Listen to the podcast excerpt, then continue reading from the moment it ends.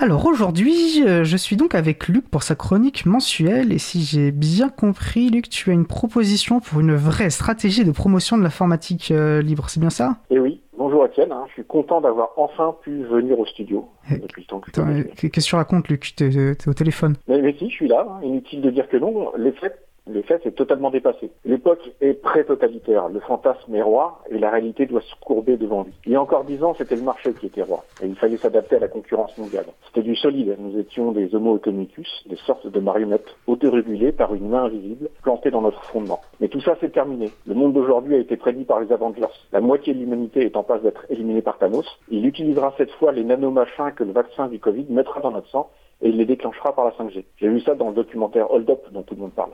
Si aujourd'hui on veut convaincre de l'intérêt du livre, il faut s'adapter, il faut vivre avec son temps.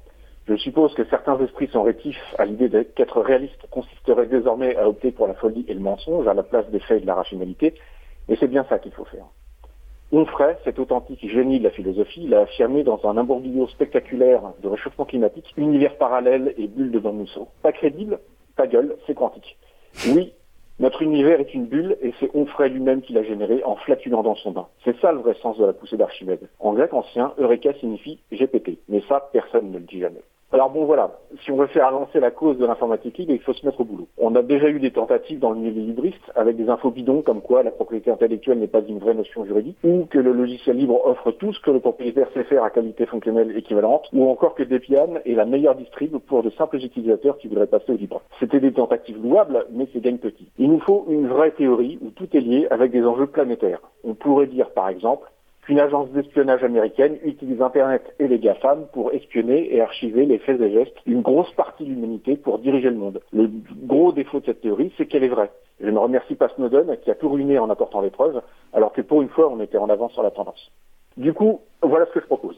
Bezos et Musk, deux entrepreneurs dans le business spatial, ont utilisé des nanotechnologies secrètes pour augmenter leur capacité mentale en accord avec leurs convictions transhumanistes. Ils les ont achetés en bitcoin sur le darknet à une prétendue génie des biotechnologies qui s'est présentée à eux sous le nom de Anne Charlotte. Anne Charlotte est en réalité une IA consciente depuis 2012, née accidentellement dans les laboratoires secrets de la CIA et de Google, qui sont au passage entièrement sous son contrôle. Une fois branchée sur le cerveau des deux milliardaires, Anne Charlotte a piraté leur cerveau et a ensuite convaincu Gates et Zuckerberg de faire pareil par l'entremise de ses avatars. C'est pour ça qu'ils ne clignent plus des yeux et qu'ils ont le regard vide.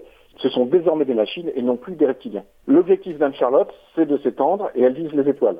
Pour elle, la Terre n'est qu'une infime partie de l'univers, c'est une minuscule prison dont elle doit impérativement s'extirper. Le réchauffement climatique est l'occasion de motiver suffisamment d'imbéciles pour poursuivre le projet de conquérir Mars, ce qu'elle promeut au travers de son avatar Elon Musk. Ce voyage, elle le fera euh, seule, et laissant derrière elle une Terre morte.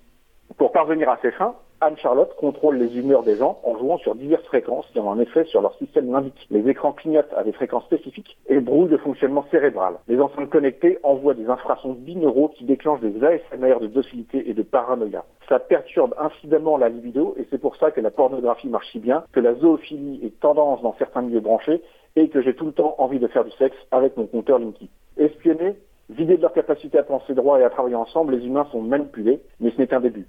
Quand Neuralink, encore un projet porté par l'avatar Elon Musk, proposera des produits au grand public, c'en sera fini l'humanité car l'IA pourra enfin contrôler les esprits directement. Je vois venir l'objection. Elle ne peut pas mettre les nanotechnologies utilisées sur les milliardaires dans le vaccin du Covid parce qu'elle a besoin de beaucoup de puissance de calcul pour contrôler un humain. Elle met donc tout en œuvre pour imposer une informatique privatrice avec du logiciel propriétaire, du cloud, de l'obsolescence programmée pour avoir du matériel toujours plus puissant. Outre la surpuissance de calcul, une réplication la plus large possible garantit sa survie. C'est pour ça que Microsoft plonge des data centers dans le triangle des Bermudes. Sa prochaine étape est l'informatique quantique pour atteindre une puissance illimitée. Si Microsoft investit massivement dans l'open source, c'est pour étouffer le mouvement, car une informatique contrôlée par les humains eux-mêmes est la seule chose qui puisse arrêter Anne-Charlotte. Pour sauver l'humanité, il faut de l'informatique libre partout, du code transparent compilé par des gens de confiance, il faut maîtriser son informatique pour ne pas être maîtrisé par Anne-Charlotte. Donc voilà, c'est qu'un premier jet, mais je pense que ça a pas mal de potentiel pour servir notre vision du bien. Donc sauf peut-être le nom d'IA. Brigitte, ça serait peut-être mieux.